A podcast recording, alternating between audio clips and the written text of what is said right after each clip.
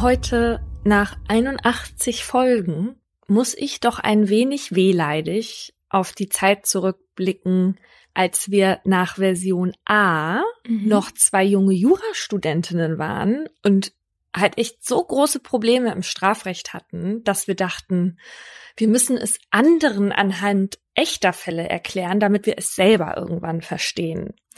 Und jetzt sind wir zwar immer noch nicht durch die Strafrechtsklausur gekommen, aber wenn uns unser Prof nicht lässt, dann wissen wir jetzt wenigstens, wie man ihn beseitigt. Ja, wer hätte gedacht, dass wir so vielen Leuten bei ihrer Klausurvorbereitung helfen, aber selbst es immer noch nicht gebacken kriegen. Niemand hätte das gedacht. Genauso wenig wie Version B. Nur kurz zur Aufklärung. Wir hatten euch nach Entstehungsgeschichten dieses Podcasts gefragt, die ein bisschen mehr sexy sind als die tatsächliche also Version B. Weißt du noch, als wir damals diese Black Stories in der True Crime Edition gespielt haben? Ja. Und keine, wirklich keine unserer Freundinnen und Freunden irgendeinen der Fälle lösen konnte. Und wir deswegen so gefrustet waren, dass wir halt alle weiterbilden wollten, dass daraus mal dieser Podcast entsteht. Das hätte auch keiner gedacht. Nee, wahrscheinlich könnten wir jetzt auch nach diesen ganzen Fällen selber ein richtig gutes Black Story Spiel erfinden. Das stimmt. Das ist sehr wahrscheinlich. Was relativ unwahrscheinlich, aber unterhaltsam ist, ist Version C. Weißt du noch, als wir beide nach Lorette de Mar mit dem Bus unterwegs gewesen sind, weil ja. ich meinen Ex-Freund äh, vergessen musste? Du konntest mir ja meine Bitte damals nicht abschlagen, weil du sicherlich auch auf Belohnung gehofft hattest, wie bei deinem Bruder damals, ähm, der Fernsehen gegen Toastbrot getauscht hatte. Mhm. Naja, auf jeden Fall war ja dieser Guide des Busses, der hat ja nur langweilige Spiele während der Busfahrt gespielt. Und ich erinnere mich noch so gerne daran, als du dann gesagt hast, ich übernehme jetzt hier den Bums und deine Crime-Geschichte erzählt hast. Und alle im Bus hatten dabei richtig Schiss. Und mir hat es voll gefallen, die Furcht in den Augen der Menschen zu sehen. Und ja. als unsere Crime-Podcast-Idee dann mit einem Tequila-Shot beschlossen wurde. Daran, an diese ehrwürdige Fahrt, da, da muss ich jeden Tag dran denken. So toll war das. Mein erstes Publikum auch. Und dann so ein Feedback.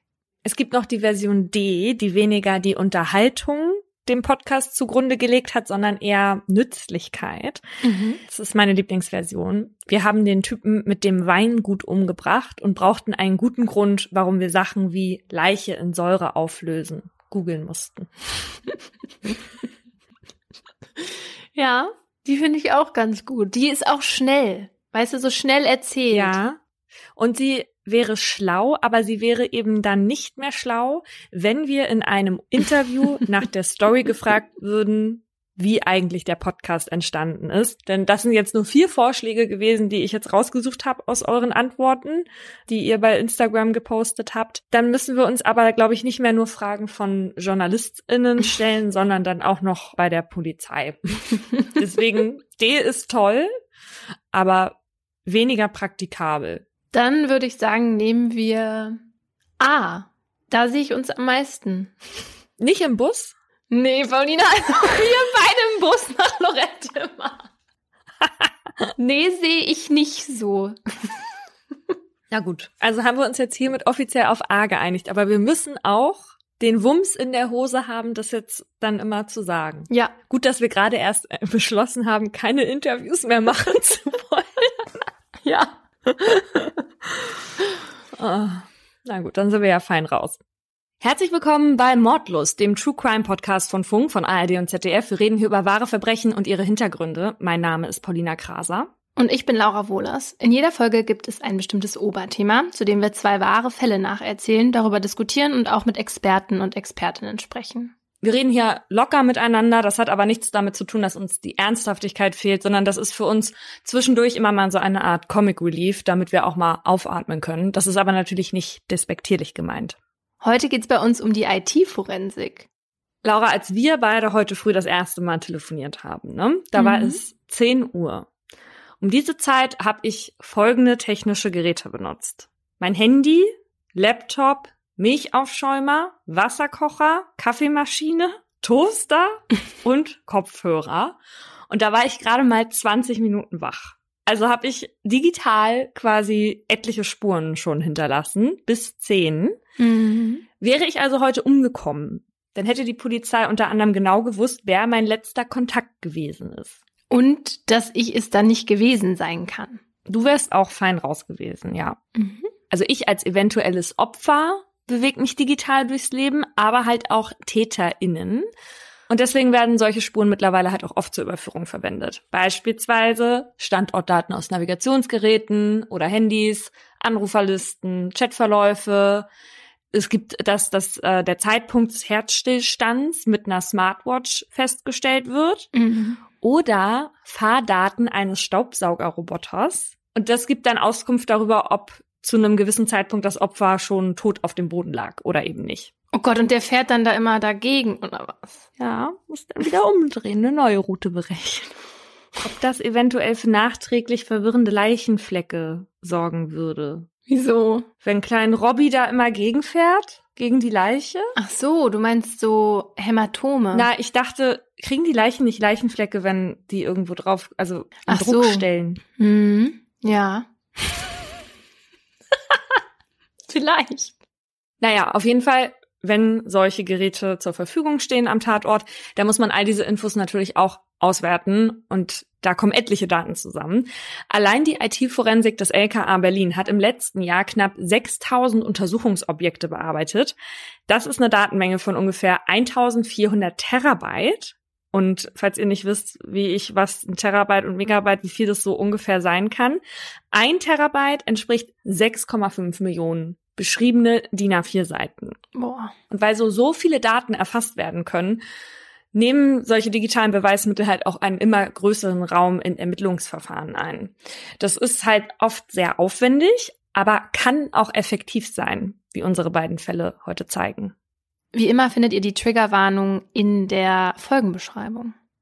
Mein Fall zeigt, dass ein paar Funktionen auf dem Handy einen Tathergang manchmal besser rekonstruieren können als ein Augenzeuge. Auch wenn der Fall sehr bekannt ist, möchte ich den Namen des Opfers ändern. Die Eltern wollen nämlich nicht, dass er nur mit diesem Verbrechen verknüpft wird. Mit dem Gesicht auf das Smartphone gerichtet, läuft der Beamte die Böschung hoch bis zum Gehweg und wieder herunter bis zum Flussufer. Seine Kollegen und Kolleginnen schauen ihn dabei erwartungsvoll an. Dann sieht der Polizist offenbar etwas auf seinem Display, das ihn zufrieden macht, denn sein Gesicht erhellt sich. Ihre Theorie hat sich bestätigt. Rückblick. Die Uni hat endlich wieder angefangen, nach acht langen Wochen Ferien. Zum Start des Wintersemesters gibt es an der Uni Freiburg, wie an jeder anderen Hochschule, jede Menge Partys. An diesem 15. Oktober 2016 sind die Medizinstudentinnen mit Ausrichten dran. Die große Big Medi Night findet in der Mensa im Institutsviertel statt. Freiburgs größte Semestereröffnungsparty. Für 7 Euro Eintritt heizen DJs auf drei verschiedenen Floors ein und es darf gefeiert werden, bis der Arzt kommt, ist das Motto. Unter den Feiernden an diesem Abend ist Larissa. Die 19-jährige Studentin freut sich, wieder zurück in Freiburg zu sein und ihr zweites Jahr an der Uni zu beginnen. Sie ist gerne hier und glücklich über ihre Entscheidung, Medizin in der Stadt zu studieren, in der auch ihre Eltern ihren Abschluss gemacht und sich kennen und lieben gelernt haben. Zwar ist sie so ein ganzes Stück entfernt von ihren Eltern, die in Brüssel wohnen, weil ihr Vater als Jurist für die Europäische Union arbeitet, doch Larissa hat in ihrer neuen Heimat schnell Anschluss und viele Freundinnen gefunden. Und mit ein paar von ihnen ist sie heute auf der Big Medi Night Party. Hier feiert sie bis kurz nach halb drei, bis sie sich verabschiedet und sich auf ihr weißes Fahrrad schwingt. 20 Minuten braucht sie normalerweise bis zu ihrem Studentenwohnheim entlang des Flusses Dreisam und vorbei am Stadion. Der Weg ist zwar nicht stark frequentiert zu dieser Nachtzeit, aber doch gut beleuchtet. Und so sieht Larissa, wie ihr sich plötzlich jemand in den Weg stellt. Sie bremst und die Gestalt fasst ihr in den Lenker. Die 19-Jährige schreit, bis der Mann ihr die Hände um den Hals legt. Er drückt zu, bis sie nicht mehr schreien kann und ihr schwarz vor Augen wird. Am Sonntagmorgen, es ist noch früh, joggt eine Frau an der Dreisam entlang. Ihr fällt zunächst ein achtlos hingeworfenes weißes Fahrrad auf. Kurze Zeit später sieht sie einen leblosen Körper am Ufer des Flusses mit dem Kopf nach unten im Wasser liegen. Sie ruft die Polizei. Es dauert nicht lange, da flattert rot-weißes Absperrband um den Fundort. Denn anhand der Bissspuren und Würgemale ist sofort klar, dass es sich hierbei um ein Gewaltverbrechen gehandelt hat. Eine 40-köpfige Sonderkommission wird gegründet und die Leiche in die Gerichtsmedizin gebracht. Nach der Obduktion weiß die Soko, wie die junge Frau gestorben ist. Sie ist ertrunken. Zuvor wurde sie bis zur Bewusstlosigkeit gewürgt und vergewaltigt. Als publik wird, dass die 19-jährige Studentin Larissa K. auf ihrem Nachhauseweg getötet wurde, ist ganz Freiburg geschockt. Etliche Menschen pilgern zum Tatort, legen dort an einem Baum Blumen, Kerzen und Nachrichten an Larissa ab. Die Tat führt auch dazu, dass junge Frauen nachts nicht mehr alleine rausgehen womit der Druck auf die Polizei steigt, den oder die Täter so schnell es geht zu finden. Und bei der Untersuchung der Kleidung des Opfers kann man tatsächlich eine männliche DNA feststellen. Doch diese ist in keiner Datenbank gespeichert und bei der freiwilligen Speichelprobe im Umfeld des Opfers und in der Umgebung des Tatorts gibt es auch keine Übereinstimmung. Was aber außerdem auf der Kleidung von Larissa zu finden ist, sind jede Menge Äste und Gestrüpp. Es sieht ganz danach aus, als hätte der Täter sie durch die Brombeerbüsche an der Böschung gezerrt. Kurzum entschließen sich die ErmittlerInnen dazu, die Büsche abzuholzen und alles ins Labor zu befördern. In der Hoffnung, noch andere Spuren des Täters zu finden. In mühseliger Kleinarbeit gehen mehrere MitarbeiterInnen unter Mikroskop jeden einzelnen Ast ab.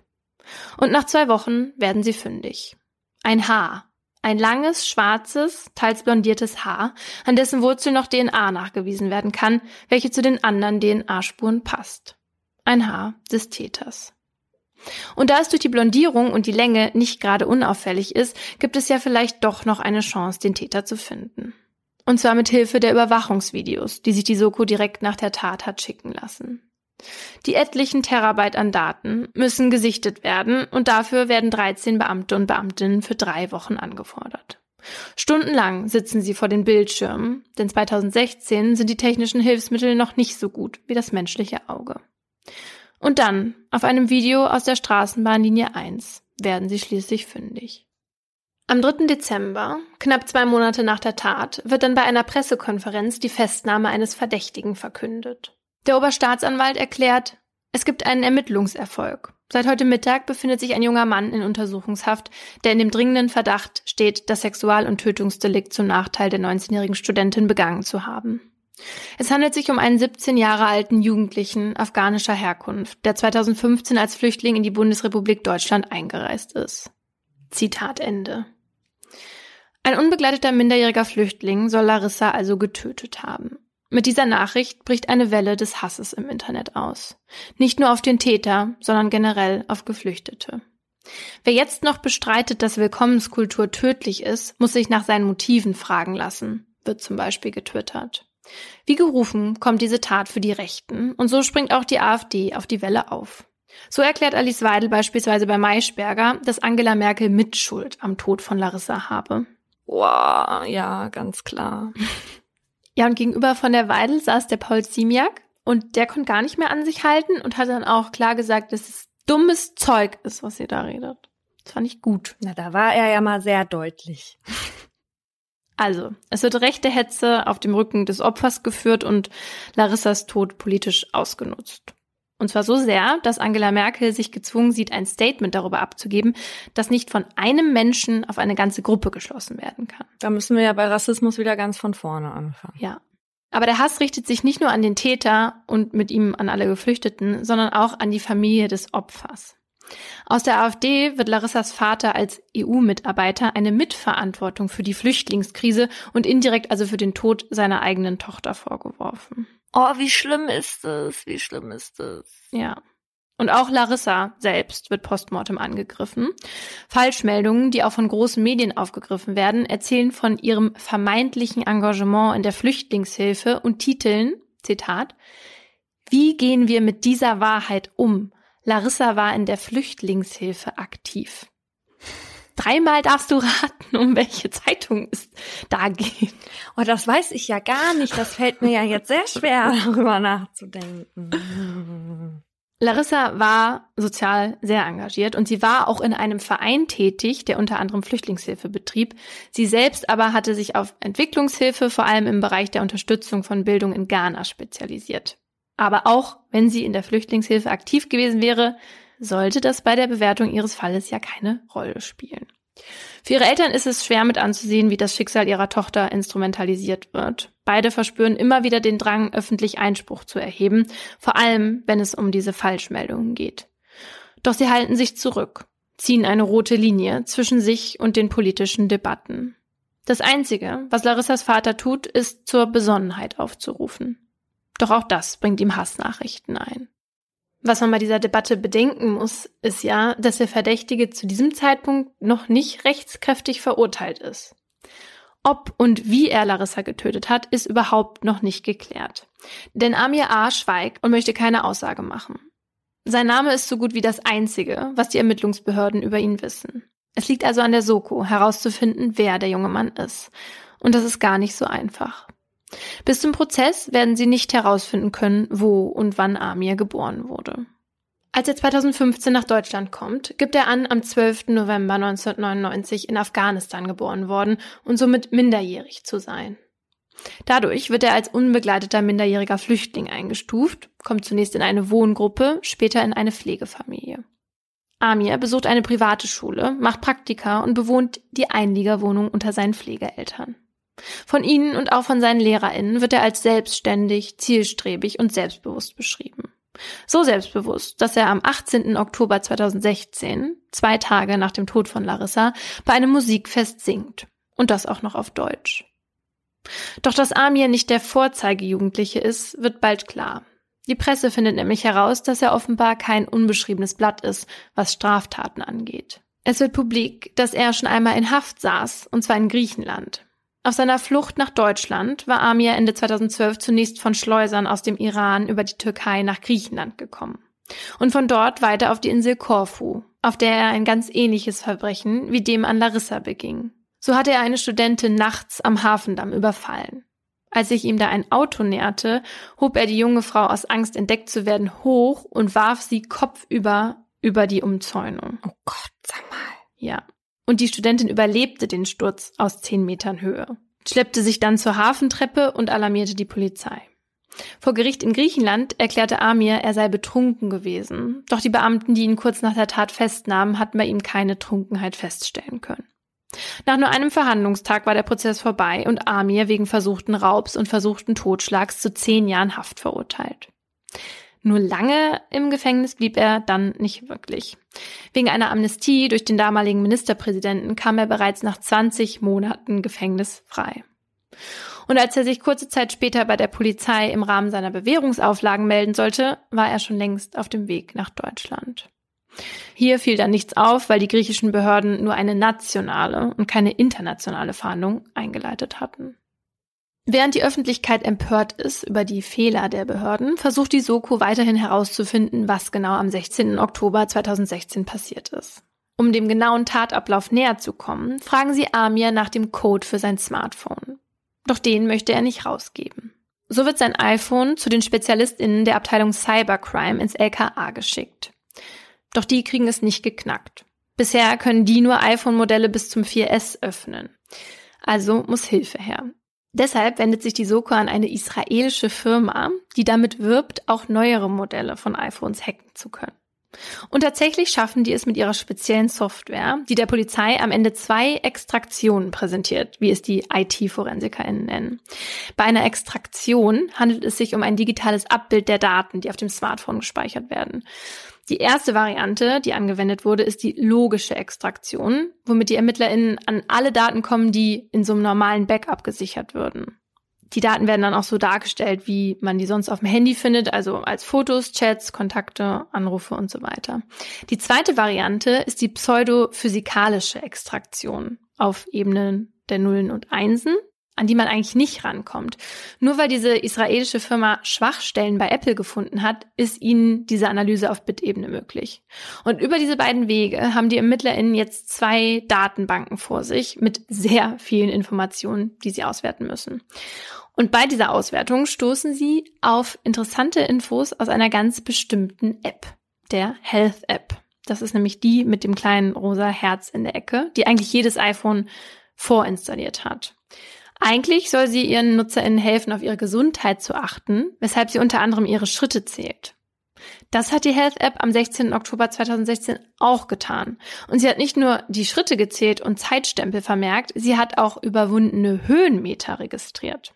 Wo Amir diese Schritte getan hat, zeigt die App aber nicht an.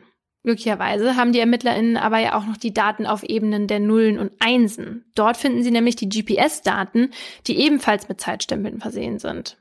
Und mit Hilfe der beiden Funktionen ist es der Soko dann möglich, ein Bild von den Bewegungen von Amir in der Tat nachzumachen.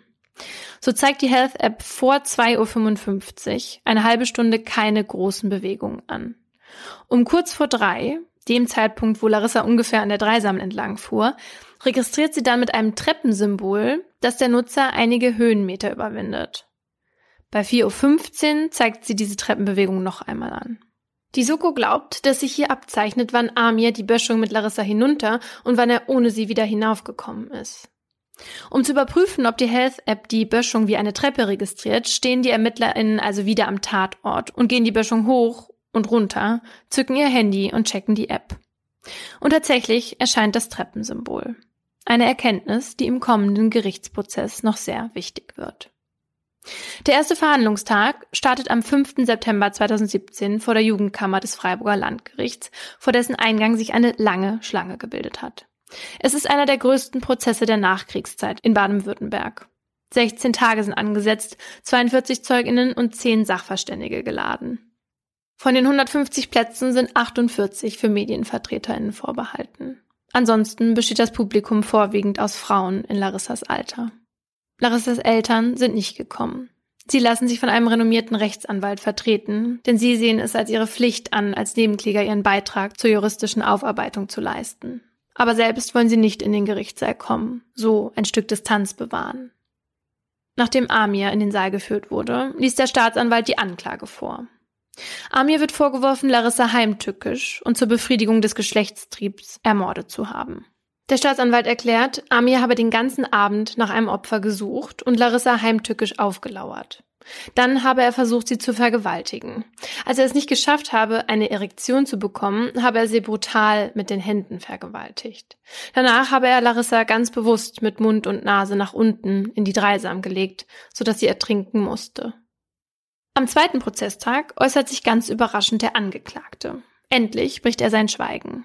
Dabei spricht er zunächst vor allem über sich, seine angebliche traumatisierende Kindheit in Afghanistan, psychiatrische Behandlungen und große Alkohol- und Drogenprobleme. Und er entschuldigt sich bei Larissas Familie. Er könne ihren Schmerz nachvollziehen, habe er doch den gleichen gespürt, als sein Vater getötet wurde. Kurze Zeit später kommt heraus, dass sein Vater gar nicht tot ist. Ein erster Hinweis darauf, dass Amir mehrfach falsche Tatsachen behauptet, um sich als Opfer zu präsentieren. Mhm. In Bezug auf die Tat erklärt Amir, er sei am Abend des 15. Oktobers mit seinen Kumpels feiern gewesen. Nachdem er aus einer Bar rausgeworfen und in einen anderen Club nicht reingekommen war, sei er ziellos durch die Stadt geirrt. Irgendwann habe er sich in die Straßenbahnlinie 1 gesetzt und sei zur Dreisam gefahren. Er habe dann schwer alkoholisiert und unter Einfluss von Marihuana, Zitat, irgendeine Person vom Fahrrad gerissen ohne besonderen Grund. Er sei dann in Panik geraten, als er erkannte, dass es sich um eine Frau handelte und diese schrie. Deshalb das Würgen. Erst als er sie für tot gehalten habe, habe er erkannt, was für eine, Zitat, hübsche Frau sie doch war. Da habe er den Gedanken gefasst, Zitat, komm, mach mal Sex mit ihr. So die Übersetzung des Dolmetschers. Danach habe er sie zum Wasser getragen, um Spuren abzuwaschen. Töten wollte er Larissa nicht. Ami erklärt also, dass er betrunken gewesen sei und Larissa ohne besonderen Grund angegriffen hatte. So hatte er ja auch schon seine Tat in Griechenland erklärt. Doch Zeuginnen aus der Bar, in der er an dem Abend war, erklären im Anschluss an seine Aussage, dass er ihnen nicht betrunken vorgekommen sei. Auch seine Pflegemutter kann nichts von übermäßigem Drogen- oder Alkoholkonsum berichten. Stattdessen erzählen zwei Frauen, dass sie in der Tatnacht von Amir sexuell belästigt bzw. bedrängt wurden. Dass er in dieser Nacht auf eine Frau gewartet habe, bestreitet Amir. Er sagt, es sei alles eine Affekttat gewesen. Er habe gar nicht gesehen, ob da auf dem Fahrrad eine Frau oder ein Mann vorbeigekommen sei. Aus einem Impuls heraus habe er die Person vom Rad gestoßen und am Tatort sei er auch nicht lange gewesen. Wie wir wissen, kann es bezogen auf das Strafmaß einen großen Unterschied machen, wie und mit welcher Absicht eine Tat begangen wurde. Hat Amir mit Absicht auf eine Frau gewartet, um sie zu vergewaltigen? Hat Amir Larissa mit der Absicht, sie zu töten, so nah ans Wasser gelegt? Das sind die Fragen, die sich das Gericht stellt. Um der Aussage der Affekttat etwas entgegenzuhalten, ruft der Staatsanwalt am 17. Verhandlungstag einen IT-Forensiker in den Zeugenstand. Der Beamte erklärt, dass die Informationen aus Amirs Smartphone zeigten, dass er sich von circa 2.25 Uhr bis 2.55 Uhr so gut wie gar nicht bewegt habe. Und dass er dann einige Höhenmeter überwunden und erst eine Stunde und 20 Minuten später diese noch einmal hinter sich gebracht habe. Das deutet darauf hin, dass Amir zu diesen Zeitpunkten sein Opfer zunächst die Böschung zur Dreisam hinunterzerrte und später alleine wieder hinaufstieg. Und das bedeutet, dass er sich für seine Tat weit mehr als eine Stunde Zeit nahm und dass er sich zuvor eine halbe Stunde gar nicht bewegte, lege nahe, dass Amir auf ein Opfer gewartet habe, so der Staatsanwalt. Als nächstes wird der psychiatrische Gutachter in den Zeugenstand gebeten. Er ist der Auffassung, dass Amir das Unrecht seines Tuns erkennen und nach dieser Einsicht handeln konnte. Laut ihm lag keine erhebliche Alkoholisierung oder ein sonstiger Rauschzustand vor. Es könne zwar nicht ausgeschlossen werden, dass der Angeklagte vor der Tat Alkohol getrunken habe und auch etwas Marihuana konsumiert, jedoch nicht in einem solchen Ausmaß, dass dies Auswirkungen auf die Einsichts- oder Steuerungsfähigkeit gehabt hätte. Der Sachverständige beschreibt Amir insgesamt als manipulative Person mit psychiatrischen Zügen. Sämtliche Versuche, die Tat zu entschuldigen oder seine Schuld zu schmälern, seien nicht überzeugend. Amir sei nicht traumatisiert und auch nicht psychisch krank. Der Gutachter hält ihn insgesamt für extrem gefährlich und spricht sich daher dafür aus, ihn nach der Haft in Sicherungsverwahrung nehmen zu lassen. Bei einer Gesamtwürdigung seiner Persönlichkeit, auch unter Berücksichtigung der Umweltbedingungen seiner sittlichen und geistigen Entwicklung nach, kommt Amir einem Jugendlichen nicht gleich, so der Gutachter. Das sehen auch die zwei Sachverständigen so, die sich mit der Altersbestimmung von Amir befasst haben. Wir erinnern uns, bis jetzt ist nicht klar, wie alt der Angeklagte ist. Er sagt es auch nicht oder weiß es selber nicht. Einer der Experten geht davon aus, dass Amir bei der Tat ein Mindestalter von 19 Jahren hatte, die andere Gutachterin von deutlich über 21 Jahren. Nach der überaus langen und gründlichen Beweisaufnahme, der Prozess zog sich insgesamt über sechs Monate, kommt es im März 2018 zu den Plädoyers. Der Staatsanwalt erklärt, dass die Aussagen von Amir von Anfang an von Lügen geprägt gewesen seien und dass er alles dafür getan habe, um die Aufklärung zu verhindern. Seine Gewalt gegen Frauen habe nichts mit Alkohol oder Drogen zu tun, sondern mit Gründen, die tief in ihm schlummern. Amir sei es in jener Nacht darum gegangen, Zitat, auf seine Art Sex mit einer Frau zu haben. Er fordert die lebenslange Freiheitsstrafe mit anschließender Sicherungsverwahrung. Außerdem soll die besondere Schwere der Schuld festgestellt werden. Amirs Verteidiger fordert hingegen kein bestimmtes Strafmaß. Er erklärt aber, es gäbe keinen Grund, weder für die besondere Schwere der Schuld noch für die Sicherungsverwahrung. Ihm sei nur wichtig, dass Amir eine Therapie bekommt. Am 22. März wird das Urteil gesprochen und Amir wegen Mordes in Tateinheit mit besonderer schwerer Vergewaltigung zu lebenslanger Freiheitsstrafe verurteilt. Zudem wird die besondere Schwere der Schuld festgestellt. Vor allem deshalb, weil er nur dreieinhalb Jahre vor dem Mord an Larissa eine in Grundzügen ähnliche Tat begangen hatte und er sich davon nicht abschrecken hat lassen. Eine anschließende Sicherungsverwahrung bleibt vorbehalten. In ihrer Urteilsbegründung erklärt die Richterin an Amir gerichtet, sie sind uns ein Rätsel geblieben. Einen Tag vor der Urteilsverkündung hatten Larissas Eltern die Gründung einer Stiftung im Namen ihrer Tochter verkündet. Eine Einrichtung, die Studierende der Uni Freiburg unterstützen soll. Vor allem solche mit Behinderungen, plötzlichen Erkrankungen oder in schwierigen Lebenssituationen, wie zum Beispiel Studierende, die aus dem Ausland nach Freiburg kommen. Die Stiftung soll ein Zeichen der Menschlichkeit in Larissas Sinne setzen. In der Nähe des Tatorts liegt heute ein Gedenkstein. In dankbarer Erinnerung an Larissa steht da drauf. Ihre Freundinnen kamen auf die Idee und die Familie gab ihn mit Hilfe der Stadt Freiburg in Auftrag. Laut dem Bürgermeister soll er nicht nur an sie erinnern, sondern gleichzeitig mahnen, wie auf Gewalt und Hass mit Toleranz und Menschlichkeit begegnet werden kann. So wie Larissa es immer getan hat und wie es ihre Eltern bis heute tun. Also erstmal freue ich mich sehr über das Urteil, weil mich das jedes Mal wieder so wütend macht, dass manche Menschen einfach denken, die können andere benutzen für ihre eigenen Bedürfnisse ja. und objektifizieren die andere Person halt total. Ja. Ich habe kurz nachdem der Fall damals passiert ist in Freiburg einen Beitrag gedreht Der hatte so ein bisschen auf jeden Fall einen reißerischen Ansatz, aber wir haben eine junge Frau begleitet, die da auch fast vergewaltigt worden wäre von Mhm. zwei Männern. Die wurde halt festgehalten, Rock hochgezogen und Oh so auf Gott. dem Parkplatz und dann kam jemand. Nur deswegen konnte sie sich dann da noch befreien von denen. Aber in der Zeit war das tatsächlich so, dass sich ein Teil der Frauen unsicher gefühlt hat in der Region und das war auch das bittere Ergebnis einer Mnet-Umfrage damals. Ja, in einer Doku vom MDR haben die auch ganz viele Frauen befragt und vor allem in der Zeit, wo der Täter noch nicht feststand und gleichzeitig auch noch in der Nähe von Freiburg eine andere Frau, eine Joggerin, auch vergewaltigt und getötet wurde, haben die sich gar nicht mehr rausgetraut. Also abends gar nicht mehr. Also nicht mal mehr zum Feiern und dann mit dem Taxi nach Hause oder so, sondern gar nicht mehr. Und der Fall hat mich in dem Sinne auch so mitgenommen, weil ich auch diese Person war, die von der Mensa Uni Party nachts mit dem Fahrrad nach Hause gefahren bin. Und Regensburg und Freiburg kann man ja auch vergleichen. Das ist halt diese idyllische Kleinstadt von mit lauter Studierenden, wo man sich sowas einfach gar nicht vorstellen Mhm. kann. Und ja, ich finde es also ganz, ganz schrecklich, weil ich auch heute deshalb nicht nachts alleine Fahrrad irgendwo hinfahren würde. Hä? Ernsthaft? Nachts? Hier? In London? Auf keinen Fall. Und in Berlin auch nicht. In Berlin schon eher, aber hier nicht. Hier wurde gerade erst letzten Monat wieder eine Frau getötet. Und im März war das ja erst mit Sarah Everard, dieser Frau, die von dem Polizisten vergewaltigt und getötet wurde. Also hier würde ich nicht nachts alleine irgendwie nach Hause gehen oder so. Krass. Hm. Und als ich da in Freiburg war, da habe ich auch so einen Waffenhändler besucht. Hm.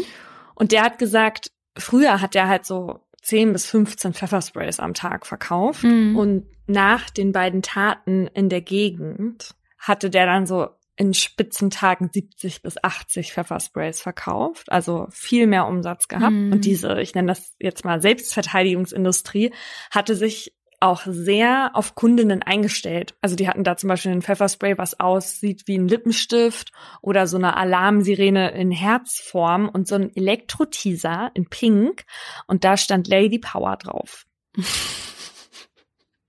Ja, klar, das muss pink sein, damit man das als Frau kauft. Äh, die Frau kauft das nicht, weil sie sich äh, gegen irgendwas wappnen will oder so. Die kauft es, weil da pink und Lady Power draufsteht.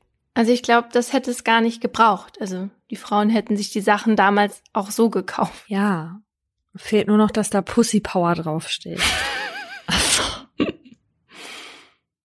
Noch nie zuvor in der Geschichte der baden-württembergischen Polizeiarbeit wurden bei einem Fall so viele Handydaten ausgewertet wie jetzt in dem Fall von Larissa.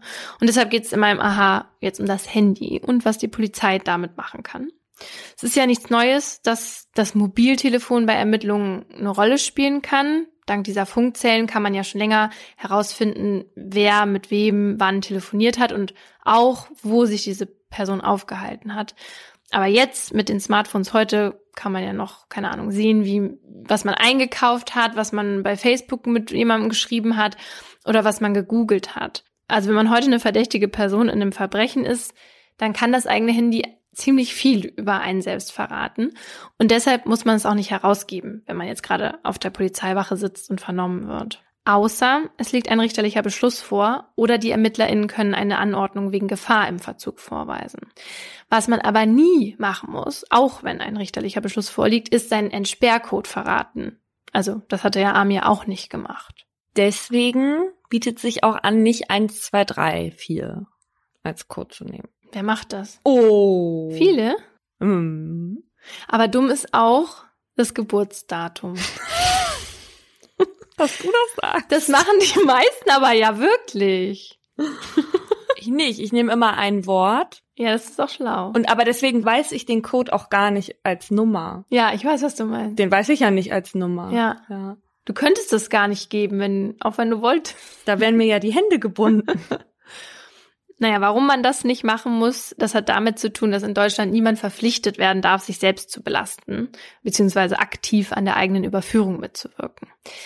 Aber die neuen Handys haben ja meist gar keinen Code mehr, sondern lassen sich halt mit dem Fingerabdruck oder mit Gesichtserkennung entsperren. Und da liegt das Problem, weil in Deutschland gibt es bisher keine Gerichtsentscheidung dafür, ob die Polizei dir das Handy halt im Zweifel einfach gegen deinen Finger drücken oder vors Gesicht halten darf. Was mich ehrlicherweise ein bisschen wundert, weil das ist ja mit der Blutabnahme eigentlich ähnlich, ne? Also du musst selber nicht aktiv pusten, Ja. ne? Dann würdest Mhm. du ja selber was dazu beitragen ähm, zu der Ermittlung. Aber Blut abzapfen dürfen die. Mhm. Und du müsstest ja auch einfach bei dem Finger stillhalten oder wenn die dir das Handy vors Gesicht halten, dann trägst du doch eigentlich auch nicht wirklich aktiv dazu bei. genau. Deswegen ist es ja so ein bisschen fraglich, ne? Weil Ja, aber fraglich, dass man es nicht benutzen darf. genau, Also ich würde jetzt eher sagen, ja, nee, müsste man eigentlich benutzen dürfen. genau, weil man nichts Aktives macht, sondern das passiv duldet. Und das muss man ja. Man muss die Ermittlungsmaßnahmen dulden, weil sonst behindert man die ja sozusagen. Ja. In den USA gab es dazu schon Entscheidungen. 2019 hat eine Richterin in Florida dieses Vorgehen untersagt, eben mit der Begründung, dass man sich nicht selbst belasten muss. Also ich kann mir jetzt vorstellen, dass in Deutschland das gar nicht erst dazu kommt, dass man einer verdächtigen Person einfach das Handy vors Gesicht hält oder deren Finger missbraucht. Beziehungsweise hoffe ich das. Aber eigentlich brauchen die Behörden dein Handy ja auch gar nicht unbedingt, um an deine Daten zu kommen. Die können dir nämlich ja auch einfach aus der Entfernung was draufspielen. Seit 2017 darf die Polizei nämlich heimlich Überwachungssoftware auf Handys oder Laptops installieren. Und zwar machen die das dann zum Beispiel durch das Hinleiten zu einer Website oder halt, ja, durch so Phishing-Mails. Ach. Ach. Und wer fällt darauf rein? Meinen Sie, die wollten uns damals dann auch eine Überwachungssoftware draufspielen? Dir. Mir. An Ja. unsere gemeinsame E-Mail. Aber die wussten, wenn eine raufklickt, dann die Wohlers. Ja, und so kann die Polizei dann eben auf alle Daten zugreifen und quasi live mitverfolgen, was auf dem Bildschirm gerade passiert. Solche Spionagesoftware soll aber nur bei Ermittlungen zu schweren Straftaten wie Terrorismus, Mord, Geldwäsche und Rauschgifthandel verwendet werden. Und ich sag soll, weil das tatsächlich halt wirklich nicht oft zum Einsatz kommt. Trotzdem gibt es jetzt eine Gesetzesreform, die es auch der Bundespolizei und den Geheimdiensten erlauben soll, zu spähen. Und das sogar ohne richterlichen Beschluss. Und das sorgt natürlich für Kritik. Aber die Bundesregierung, also die alte, die argumentiert, dass das alles notwendig sei, um mit der technischen Entwicklung Schritt zu halten und halt, um sich nicht von den Kriminellen abhängen zu lassen. Dieses Ausspähen der Polizei, ne? Das erinnert mich an diese Anim-App, weil viele Kriminelle, die kommunizieren halt über sogenannte Krypto-Handys. Und die gelten erstmal unter denen als abhörsicher, weil die Daten vor der Übertragung hoch verschlüsselt werden. Hoch verschlüsselt? Was heißt das, hoch verschlüsselt? Verschlüsselt. Nee, also mehr verschlüsselt als verschlüsselt. Also der Schlüssel ist länger. Und deswegen ist die Verschlüsselung besser. Nee, nicht länger. Doch, ja, höher. Also so. nee, länger zur Seite hin. Deswegen eigentlich länger verschlüsselt, aber hoch verschlüsselt, weil höher, höhere Sicherheit. Ach so. Okay. Und 2018 wurde dann aber so ein großer Anbieter von diesen Krypto-Handys hops genommen. Und dann hatten die ganzen Gauner und Ganovinnen plötzlich gar keinen sicheren Kommunikationsweg mehr. Und dann tauchte eben diese Anim-App auf. Das war eine App mit Chat-Funktion versteckt hinter einem Taschenrechner, was ich ja eigentlich ziemlich pfiffig finde. Cool. Und von dort aus wurden dann plötzlich die ganzen illegalen Geschäfte abgewickelt, aber auch Morde geplant. Das Ding ist nur, dass diese App entwickelt wurde vom FBI und Europol. Und die haben dann alles in Echtzeit mitgelesen. Übrigens hatten die die App jetzt nicht auf ihrem Smartphone, sondern auf einem neuen Krypto-Handy. Und die sind unter die Leute gekommen von einem Mann, der vorher Handys bei diesem hops genommenen Anbieter vertickt hat. Und weil der sich einer Freiheitsstrafe entziehen wollte, hat er dem FBI dann die neuen Handys mit der App sozusagen als Deal angeboten. Und die so Jackpot. Ja. ja, schon, weil mehr als 9000 NutzerInnen Anim zuletzt gehabt haben sollen. Und weil die davon ausgingen, dass die App so sicher ist, haben die da halt auch ohne Codewörter geschrieben. Und dann kam es weltweit zu Razzien. Alleine in Deutschland wurden etwa 70 Verdächtige festgenommen, weltweit mehr als 800 in über 16 Ländern. Und es wurden mehrere Tonnen Cannabis, Kokain und Crystal Meth sowie 140 Millionen Dollar sichergestellt. Angeblich sollen auch Attentate durch diese Überwachung der App verhindert worden sein, sagen die australischen Behörden. Allerdings weiß man hier in Deutschland jetzt noch nicht so richtig, ob die Beweise benutzt werden dürfen, weil das FBI keine Beweise benutzt hat, die schon da waren, sondern mit diesem Projekt quasi Beweise provoziert hat. Naja, das finde ich aber nicht. Wieso provoziert? Die hätten das doch sonst auf einer anderen äh, Plattform irgendwie besprochen. Genau, aber die Beweise an sich, mhm. also sie sagen, die Beweise haben sie provoziert, nicht die Straftaten, ah. sondern die Beweise hätten sie jetzt wahrscheinlich nicht auf eine andere Art sichern können. Ja, aber das ändert ja jetzt nichts an den Straftaten. Die sind ja real. Das finde ich schwierig, wenn das jetzt nicht, also wenn das jetzt quasi so entschieden wird, dass das nicht zu nutzen ist, dann kriegen die sie sozusagen nicht ran, wenn sie keine anderen äh, Beweise haben in Deutschland. Ja, wahrscheinlich, genau. Also ich finde das ja auch absurd, weil sie haben halt einfach nur diese Plattform angeboten. Ne? Also ja. deswegen, es kann schon sein, dass das auch in Deutschland strafrechtliche Konsequenzen nach sich zieht. Ja, für mich ist es jetzt nicht was ganz anderes, als zum Beispiel einen V-Mann einzuschleusen, dem man dann irgendwas erzählt. Ja, daran habe ich auch gedacht. Das ja. ist ja auch wie eine Plattform. In meinem heutigen Fall waren die Beweise schon vorhanden, sie mussten nur noch gefunden werden. Alle Namen sind geändert.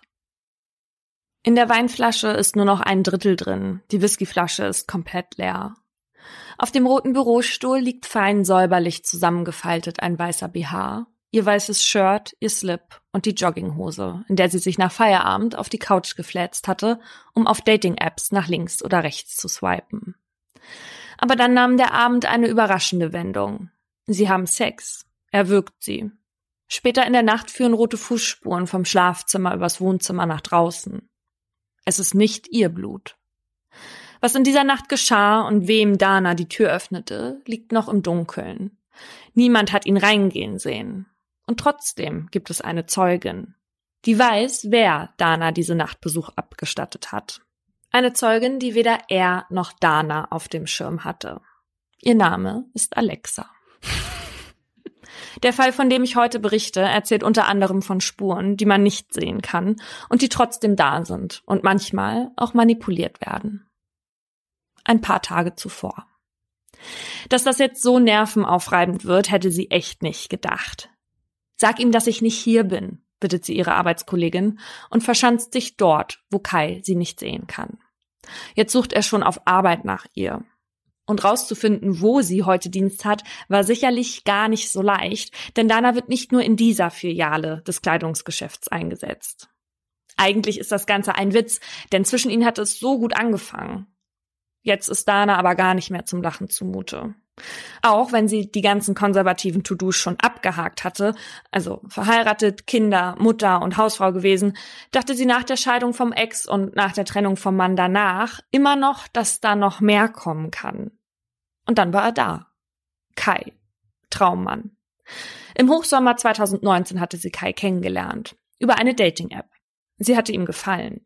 Die 45-Jährige macht sich gern schick, trägt auf Bildern die Handtasche in genau dem gleichen hellen Gelb wie ihr Kleid und hat die Sonnenbrille in die langen blonden Haare gesteckt. Dana hat stechend hellblaue Augen. Wobei sich vermuten lässt, dass einige Männer nicht nur deswegen mit ihr matchen wollten, sondern sie auch von dem Blick ins tiefe Dekolleté angetan waren. Kai, gelernter Heizungsbauer, 53 Jahre alt, macht zu Beginn des Kennenlernens viel, gibt sich Mühe, beschenkt Dana. Doch nur wenige Wochen nachdem die beiden regelmäßig ausgehen, zeigt Kai auch eine andere Seite von sich. Plötzlich will er in Danas Handy schauen, immer wissen, wo sie ist und mit wem sie gerade redet. Er wird auch immer eifersüchtiger. Und je mehr er klammert, desto mehr Freiraum will Dana, den er ihr nicht gibt. Irgendwann steht er sogar unangekündigt im Solarium, wo Dana sich regelmäßig bräunt, neben ihr. Gruselig. An einem Tag, da sitzt Dana gerade auf dem Balkon ihrer Tochter Bella. Später wollen die beiden Frauen noch nach Tschechien fahren. Da sieht sie ein Auto in die Sackgasse vor dem Wohnhaus einbiegen. Es ist Kais. Da ist ihr neuer Freund doch tatsächlich extra zur Wohnung der Tochter gefahren, um zu kontrollieren, ob Dana den Plänen, von denen sie ihm erzählt hat, auch wirklich nachgeht. Auf einmal ist es, als hätte Dana einen Schatten, der ihr immer im Nacken sitzt und sie auf Schritt und Tritt begleitet. Jedes Mal, wenn Dana sich umdreht, hat sie Sorge, dass Kai plötzlich auch da ist. Das führt natürlich zu Streit, denn Dana sieht gar nicht ein, warum sie sich jetzt so kontrollieren lassen sollte. Im Oktober denkt sie dann das erste Mal über Trennung nach. Im November will sie eine Beziehungspause, lässt sich nach kurzer Zeit aber doch wieder von Kai einlullen. Immerhin gibt er vor, sich seine Fehler einzugestehen und gelobt Besserung. Doch dass er sein Versprechen nicht halten kann, wird Dana spätestens bewusst, als die beiden Mitte November gemeinsam in eine russische Sauna gehen. FKK-Bereich. Kai macht dort Aktbilder von seiner Wiederfreundin mit ihrem Handy, während sie ihre Rundung für die Kamera in Szene setzt. Am nächsten Tag schläft Dana lang. Als sie aufwacht und aufs Handy schaut, sieht sie, was sich in ihrer Abwesenheit schon wieder in Kais Kopf zusammengebraut hat. Mehrmals hatte er versucht, sie anzurufen und Nachrichten hinterlassen. Darin macht Kai deutlich, dass er erbost darüber ist, noch keines von den Fotos von gestern zugeschickt bekommen zu haben und somit annimmt, dass die Bilder sicherlich für einen anderen Mann bestimmt waren. Oh Gott. Dana ist enttäuscht und sauer. Das schreibt sie Kai auch. Sie will keinen Mann an ihrer Seite, der sich so verhält. Am nächsten Tag antwortet Kai darauf, dass er ihre Entscheidung akzeptieren würde und dass er Dana wünscht, in Zukunft den richtigen zu finden. Eine Antwort von Dana darauf bleibt aus. Morgens, am nächsten Tag, kommt von Kai dann wieder eine Nachricht, in der er ihr Guten Morgen wünscht. Dana tippt zurück, einen schönen Tag wünsche ich dir. Um halb drei nachmittags dann seine Antwort. Wann und wo willst du dich denn treffen? Darauf antwortet Dana nicht. Der nächste Tag ist ein Samstag. Dana kommt gerade von ihrer Schicht im Klamottenladen nach Hause. Ihr Wochenende besteht für sie also nur aus dem Samstagabend und dem Sonntag. Aber der entspannte Wochenendabend wird auf sich warten lassen. Gerade als Dana die Tür einen Spalt öffnet, springt Kai hinter ihrem Rücken hervor. Offenbar hat er ihrem Hausflur schon aufgelauert. Oh Gott. Kai drückt seine Hand auf Danas Mund und sie durch die Tür in die Wohnung. Dana versucht Kai zu verstehen zu geben, dass es endgültig aus ist zwischen den beiden. Doch Kai will davon nichts hören. Er ist gekommen, weil er nochmal Abschiedssex mit Dana will und wirft sie, während er das sagt, auf die Couch. Um 19.42 Uhr klingelt bei Danas Freundin Patty das Handy. Es ist Dana. Doch am anderen Ende spricht gar nicht sie. Also schon, aber von sehr viel weiter weg und immer wieder redet ein Mann dazwischen. Dana und er haben eine Auseinandersetzung und ab und an hört man, wie Dana laut Patty ruft. Gib mir mein Handy, lass mich raus. Kann Patty auch verstehen. Patty droht dem Mann, die Polizei zu rufen. Drei seltsame Minuten am Telefon vergehen, ehe die Verbindung getrennt wird. Als Patty schon auf dem Weg zu Dana ist, bekommt sie eine Sprachnachricht auf WhatsApp von ihr. Patty, alles passt, mach dir keine Sorgen, es ist alles gut. Aber Patty glaubt nicht daran, dass alles gut sein soll. Als sie bei Dana klingelt, steht Kai in der Tür. Patty will wissen, was hier los sei. Dana steht ganz verängstigt im Türrahmen und erzählt, dass Kai sie zum Sex drängen wollte. Patty sagt Kai, dass er sich vom Acker machen soll. Der entgegnet, dass ihm Sex mit Dana ja wohl zustünde mhm. und geht dann. An diesem Abend schläft Dana vorsichtshalber bei Patty zu Hause. Dort berichtet sie ihr, dass sie nur anrufen konnte, weil sie Kai hatte weismachen können, dass sie mal dringend auf die Toilette müsse. Da habe sie Pattys Nummer gewählt. Kai habe ihr dann das Handy aber wieder abgenommen. Zu der Sprachnachricht habe Kai sie dann gezwungen. Am nächsten Morgen sitzt der Schock vom letzten Abend noch tief. Da kommt schon wieder eine WhatsApp von Kai. Es ist ein Link zu einem Video. Bitte verzeih mir, heißt es. Später schreibt er noch, dass es ihm leid tue und dass er keine weitere Chance mehr verdient habe. Dana sieht das offenbar ganz genauso, denn antworten tut sie auf diese Nachricht nicht. Am nächsten Tag passiert etwas Seltsames. Als Dana zu ihrem Auto geht, sieht sie, dass der Kotflügel demoliert ist. Dana hat gleich den Verdacht, wie das passiert sein könnte. Sie vermutet nicht, dass irgendwer einfach aus Versehen gegen ihr Auto gefahren ist, sondern dass sich Kai daran zu schaffen gemacht hat. Sie meldet sich deswegen aber nicht bei ihm. Stattdessen antwortet sie nur auf seine Kontaktversuche, er habe ihr Auto und ihr Leben zerstört. Dana hat mittlerweile Angst vor Kai. Aber nicht so, dass er ihr irgendwas antun könnte, sondern einfach davor, dass dieser Albtraum nie aufhört. Das ist einfach alles zu viel. Er lässt sie nicht in Ruhe, auch wenn sie das ausdrücklich wünscht und taucht sogar bei ihrer Arbeit auf, während er eigentlich selbst arbeiten müsste. Und das ist der Moment, in dem Dana sich im Laden verschanzt und ihre Kollegin bittet, Kai anzulügen, dass sie nicht da sei. Es ist Dienstag, der dritte Zwölfte. Regensburg hat sich schon mit weihnachtlicher Deko eingedeckt, als Dana sich nach ihrem Feierabend auf den Weg nach Hause macht. Sie ist allein, schmeißt sich in ihre Jogginghose, telefoniert noch eine halbe Stunde mit Tochter Bella, bevor sie gegen 11 Uhr abends ihre Dating-App öffnet. Eigentlich ist Dana wieder auf der Suche nach etwas Neuem. Und doch gehen in dieser Nacht wieder Liebesbekundungen von ihrem Handy an Kai raus. Ich liebe dich so sehr. Danach eine Antwort. Ich liebe dich auch, schreibt Kai. Was dann passiert, verliert sich vorerst im Nebel der Nacht. Klar ist nur, dass Beamtinnen der Kriminalpolizei einen Hinweis bekommen. Von wem geht aus den Unterlagen nicht hervor. Als sie sich am frühen Abend des nächsten Tages Zugang zu Danas Wohnung verschaffen, fallen ihnen vorerst die Blutspuren in der Wohnküche ins Auge. Auf dem roten Bürostuhl liegt Damenwäsche ordentlich zusammengelegt. Die Gläser auf dem Tisch und die fast geleerten Flaschen verraten, dass hier gestern Abend noch Alkohol getrunken wurde. Aus dem zweiten Zimmer, dem Schlafzimmer, führen blutgetränkte Fußspuren durch das Wohnzimmer und raus aus der Wohnung. Den Blutspuren entgegen der Laufrichtung folgend offenbart sich die ganze Tragödie des gestrigen Abends. Dana liegt rücklings und nackt tot am Fuß des Bettes. Mhm. Ihr weißer Körper ist mit einer Bettdecke zugedeckt. Die Füße gucken unten raus. Niemand aus der Nachbarschaft hat gesehen, dass Dana gestern Abend noch Besuch hatte. Und trotzdem gibt es diese Zeugin, die gehört hat, dass jemand dort war. Und sie weiß auch wer.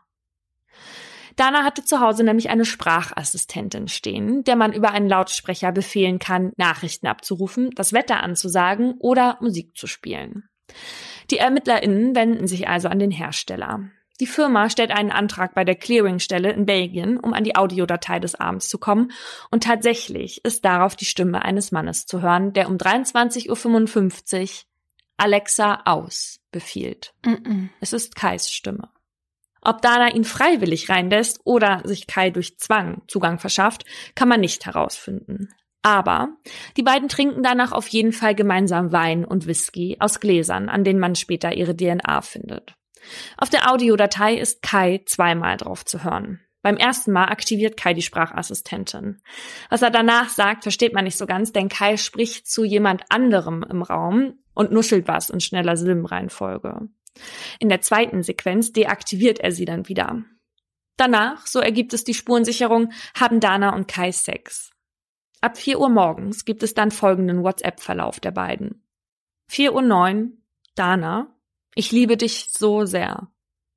4.13 Uhr, Kai, ich liebe dich auch. 4.28 Uhr, Dana, ich liebe dich auch. Dann weitere Nachrichten mit wirren Buchstaben aneinanderreihungen. 4.38 Uhr, Kai. Ich fahre los? Fragezeichen. Bis gleich. Dann wieder nur Buchstabenwirrwarr. In dieser Zeit entstehen auch die Blutspuren in der Wohnung. Kai verletzt sich mit einem von Danas Küchenmessern am Unterarm und läuft nur mit Unterhose und Socken bekleidet aus der Wohnung und schleppt sich in ein Gebüsch ganz in der Nähe. Dort sticht er weiter auf sich ein und wird dann schwer verletzt von einem Passanten gegen Nachmittag gefunden und anschließend notoperiert. Oh Gott. Dana liegt in der Zeit schon tot in ihrem Bett. Alexa kann der Polizei also insofern weiterhelfen, dass sie sagen kann, wer an dem Abend bei Dana war. Sie kann aber nicht sagen, wenn es um die Aufklärung des Falls geht, was passiert ist. Aber genau das muss die Staatsanwaltschaft ja herausfinden. Ein Jahr nach der Tat, im Winter 2020, stellt sie Kai vor das Landgericht Regensburg, weil sie sicher ist, dass er Dana getötet hat. Kai zeigt sich vor den JournalistInnen nur mit einem Aktenordner vor dem Gesicht. Er will sich auch nicht einlassen, hat aber einem psychologischen Sachverständigen erzählt, dass er sich an gar nichts in der Nacht erinnere. Bei dem Explorationsgespräch gibt er an, dass es mit Dana eigentlich nie Streit gegeben habe. Nur dieser eine Vorfall nach der Sauna. Da sei er enttäuscht gewesen. Aber sonst hätten beide eine absolut harmonische Beziehung geführt. Er habe auch vor dem fraglichen Abend immer Kontakt mit Dana gehabt und ab und an habe er auch bei ihr geschlafen. Dana habe sehr auf Würgespiele beim Sex gestanden, sagt er. Und zwar so sehr, dass sie auf Arbeit manchmal einen Schal habe tragen müssen, um die Würgemale zu verdecken.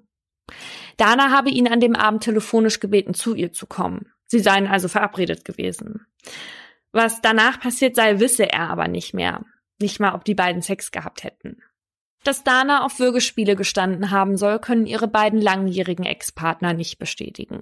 Weder ihr Ex-Mann, der mit Dana 14 Jahre liiert war, noch ihr letzter Freund vor Kai, mit dem sie drei Jahre eine Beziehung führte, berichten von solchen Vorlieben. Vor Gericht sind nicht nur Danas Ex-Freunde geladen, sondern auch Kais Verflossene. Und die sind nicht verwundert, als sie erfahren, dass Kai Dana offenbar nachgestellt hat. Pia lernt Kai irgendwann 2014 und 2015 in einem Club kennen. Doch die macht ihm gleich klar, das hier zwischen uns ist nur eine Affäre. Pia ist nämlich verheiratet und sucht eher nach einem kleinen Abenteuer als nach der großen Liebe. Und dafür scheint Kai anfangs auch genau der Richtige zu sein. Er schenkt ihr Zuneigung und kleine Aufmerksamkeiten und bringt mal wieder frischen Wind in Pias Leben. Dann, nach wenigen Monaten, wird Kai plötzlich immer eifersüchtiger und versucht Pia mehr und mehr zu kontrollieren. Kai hat geplant, Pia für sich zu gewinnen und konfrontiert deswegen auch ihren Ehemann mit der Affäre vor den Augen des gemeinsamen Sohnes. Das Ding ist, zu diesem Zeitpunkt findet Pia das noch gar nicht so schlimm, denn mittlerweile hat auch sie starke Gefühle für Kai entwickelt und überlegt tatsächlich, ihre Familie für ihn zu verlassen. Damit sich sein Verhalten aber wieder normalisiert, begleitet sie ihn zu einem Termin zu seiner Hausärztin, die eine Therapie vorschlägt.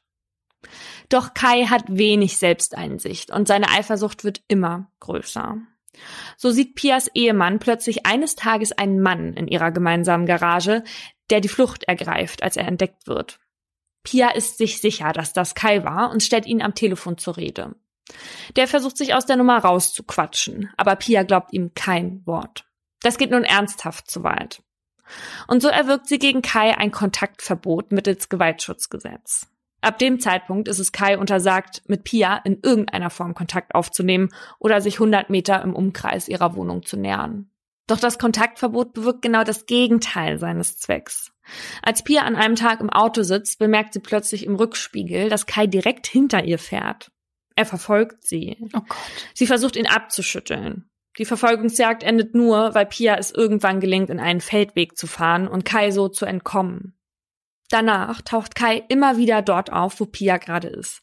Er stellt sich sogar vor die Schule, auf die Pias Sohn geht, und wartet, bis der Schulschluss hat. Kai sitzt in denselben Restaurants, in denen sich Pia mit Freundinnen verabredet hat, klingelt Sturm am Haus und lässt sich sogar als Patient in das Krankenhaus einliefern, in dem Pia als Krankenschwester arbeitet. Was ist mit ihm? Ja. Boah. Pia ist zu dem Zeitpunkt schon wahnsinnig vor Angst.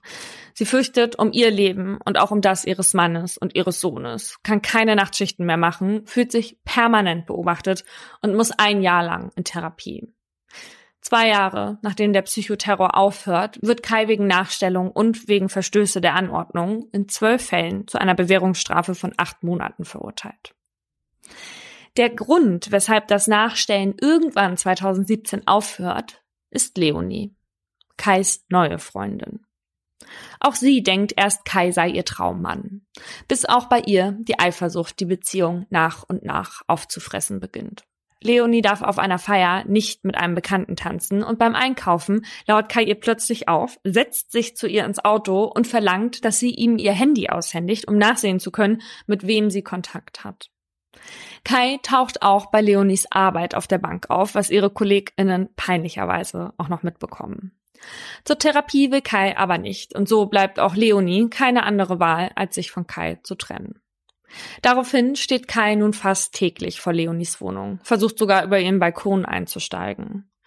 Auch Leonie erwirkt durch einen Antrag nach dem Gewaltschutzgesetz ein Kontaktverbot und wieder fördert das nur Kais Drang, Kontakt mit seiner Ex aufzunehmen. Leonie stellt daraufhin mehrere Strafanzeigen, lässt Überwachungskameras installieren, tauscht alle elektronischen Geräte aus, aus Angst, Kai könnte sie dadurch ausspionieren, und jedes Mal, wenn sie die Fenster zum Lüften öffnet, steht sie bewaffnet mit einem Besenstiel dahinter, weil sie Angst hat, dass er gleich durchs Fenster in die Wohnung springt. Noch heute, obwohl Kai jetzt hinter Gittern sitzt, traut sie sich nachts nicht, die Fenster beim Schlafen offen zu lassen. Aus dem Bundeszentralregister lassen sich bei Kai neben den Einträgen wegen Nachstellung auch Diebstahl, Fahren ohne Fahrerlaubnis, Bandendiebstahl, Sachbeschädigung, Hehlerei, schwere Körperverletzung und Nötigung finden.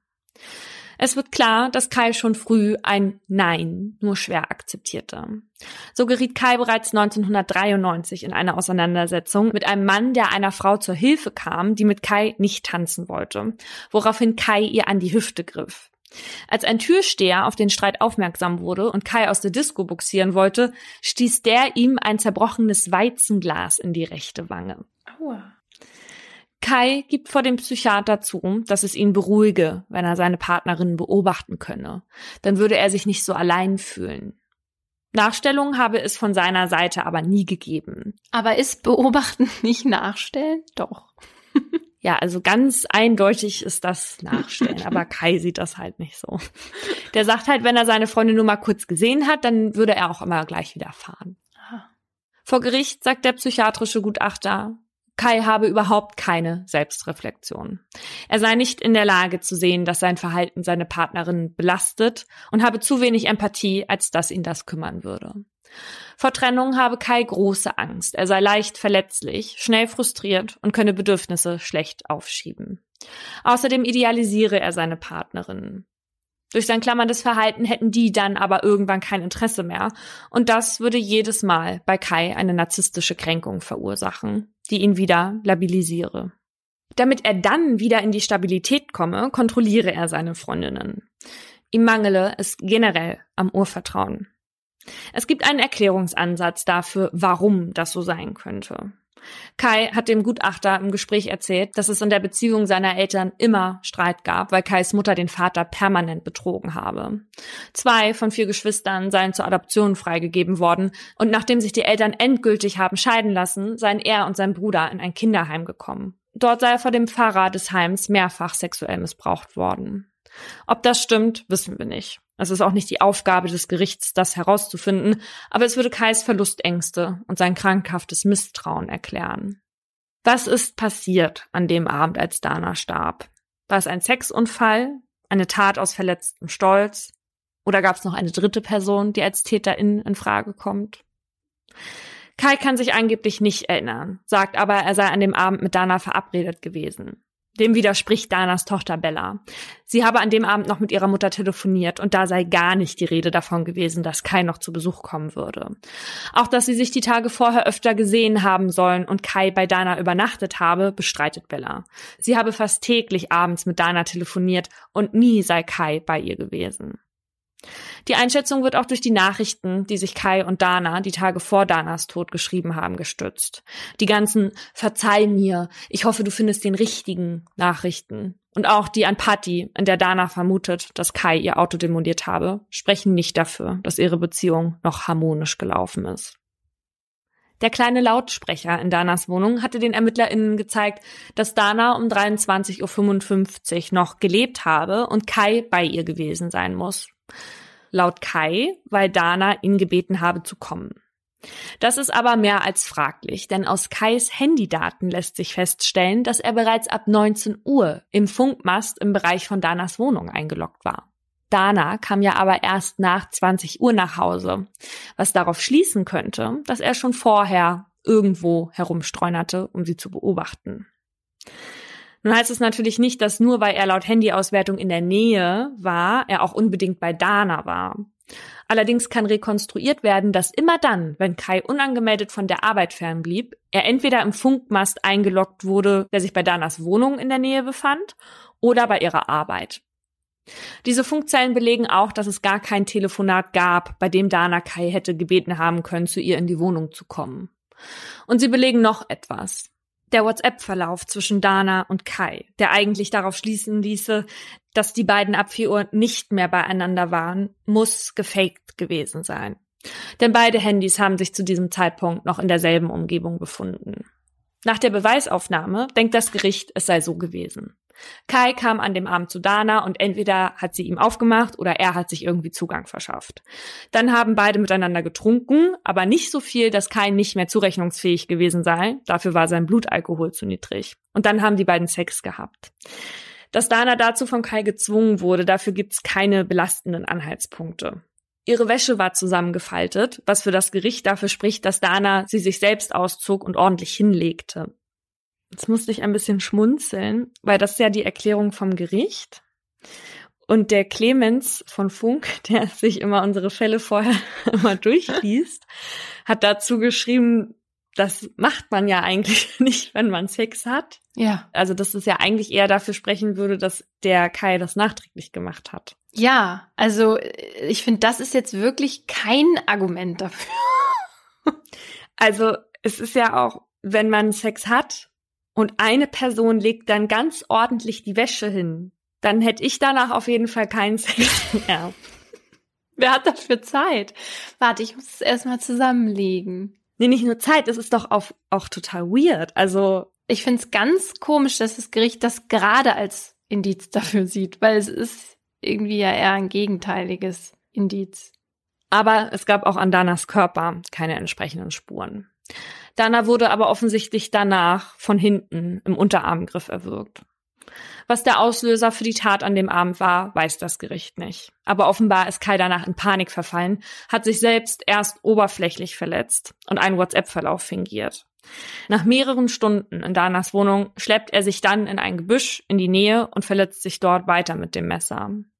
Es ist das klassische Bild eines gescheiterten, erweiterten Suizids, sagt der Oberstaatsanwalt. Totschlag, sagt das Gericht, und verurteilt Kai zu zehn Jahren Haft und behält die Unterbringung in einer Sicherungsanstalt vor. Heißt, es kann sein, dass Kai nach seiner Strafe noch verwahrt wird, weil er jetzt zum Zeitpunkt der Verurteilung für die Allgemeinheit gefährlich ist. Und zu welch anderer Einschätzung sollte man auch kommen? Kai hat mehrere Frauen terrorisiert, war nie einsichtig und hat am Ende lieber seiner Ex das Leben genommen, anstatt von ihr verlassen zu werden. Nur mit den Spuren, die man nicht mit dem bloßen Auge sehen kann, hat er wohl nicht gerechnet. Also dieser Kai macht mir richtig, richtig dolle Angst. Ich finde dieses Verhalten ganz creepy und die Frauen tun mir so leid, auch seine Ex-Freundinnen, die sich wahrscheinlich da bei Gericht gedacht haben, ne, dass sie diese tote Frau hätten sein können und zwar ganz leicht.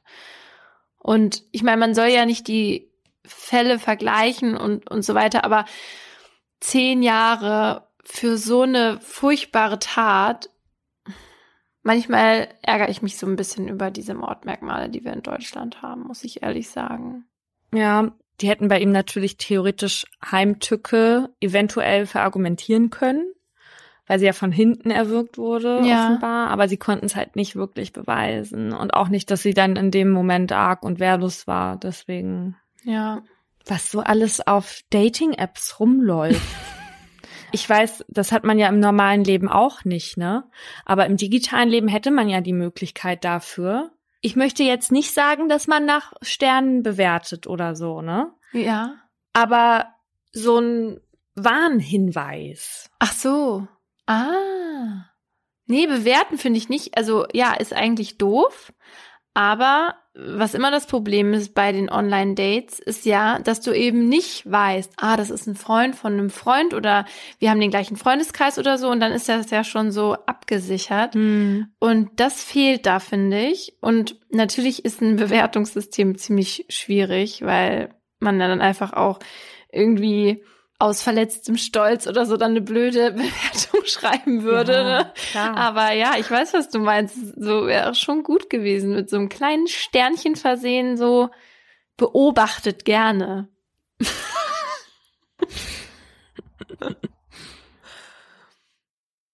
In dem Fall von Kai wurde zum ersten Mal in Deutschland eine Aufnahme eines Sprachassistenten in einem Gerichtsverfahren als Beweismittel genutzt. In anderen Ländern, da gibt's schon länger Diskussionen darüber. So sorgte bereits ein Gerichtsstreit 2015 für Aufsehen in den USA, nachdem die Ermittlungsbehörden in einem Fall von dem Anbieter Audioaufzeichnung Kaufhistorie, transkribierte Aufzeichnungen und so weiter verlangt haben. Und die Firma weigerte sich allerdings aus Datenschutzgründen dann diese Infos herauszugeben. Und das führte dann zu einem Rechtsstreit und der wurde erst dann beendet, nachdem der Verdächtige und seine Anwältin, die übrigens Kathleen Sellner ist von Making a Murderer, ähm, der Herausgabe zustimmten. Auch in Deutschland wird unter JuristInnen diskutiert, ob die Verwendung der Sprachaufnahme von Kai so eigentlich zulässig war. Wir haben mit Kais Verteidiger, Rechtsanwalt Dr. Ronny Reit, gesprochen, der uns erzählt hat, dass die erste Herausforderung schon mal beim Beschaffen der Daten besteht. Die erste Ebene ist, diese Sprachdateien hm, sind ja nicht in Deutschland gesichert, sondern das ist ja ein Amazon-Server, der die entsprechenden Sprachdateien äh, sichert. Bedeutet, die Ermittlungsbehörden sind jetzt grundsätzlich einmal darauf angewiesen, dass also diese Sprachdateien oder nehmen wir es einmal Dateien insgesamt von äh, Amazon beziehungsweise nach US-amerikanischem Recht zur Verfügung gestellt werden. Man bräuchte grundsätzlich äh, internationales Rechtshilfe ersuchen, um grundsätzlich äh, an die Daten zu kommen. Im gegenständlichen Fall war es nun so, dass also Amazon tatsächlich ohne richterlichen Beschluss und lediglich auf Anforderung der Ermittlungsbehörden, also sprich Kripo und Staatsanwaltschaft, diese Daten überlassen haben. Das ist rechtlich durchaus zu diskutieren, ob das einfach so zulässig ist. Dr. Reit sagt aber auch, dass man schon sehen muss, dass es sich ja hier um ein schweres Verbrechen handelt, also Totschlag respektive Mord. Und das hat dann doch schon seine Dringlichkeit im Gegensatz jetzt beispielsweise zu einem anderen Verfahren, einem Zivilverfahren zum Beispiel. Das andere, was zu diskutieren gilt, ist, inwieweit die Verwendung der Sprachaufnahme denn eigentlich in die Privatsphäre eingreift. Artikel 13 unseres Grundgesetzes gewährleistet nämlich die sogenannte Unverletzlichkeit der Wohnung und die dient dem Schutz der räumlichen Privatsphäre vor Eingriffen von staatlicher Seite und auch das allgemeine Persönlichkeitsrecht könnte hier betroffen sein. Wenn das der Fall ist, dann könnte ein sogenanntes Beweisverwertungsverbot vorliegen, weil hier in Deutschland bei uns gilt keine Wahrheitsfindung um jeden Preis. Und da gibt's in unserem Rechtssystem ein sogenanntes Drei-Sphären-Modell mit Schutzbereichen, und zwar einmal mit der Sozialsphäre, der Privatsphäre und der Intimsphäre. Beweise aus der Sozialsphäre, also dem öffentlichen Leben der angeklagten Person, die gelten jetzt erstmal als verwertbar.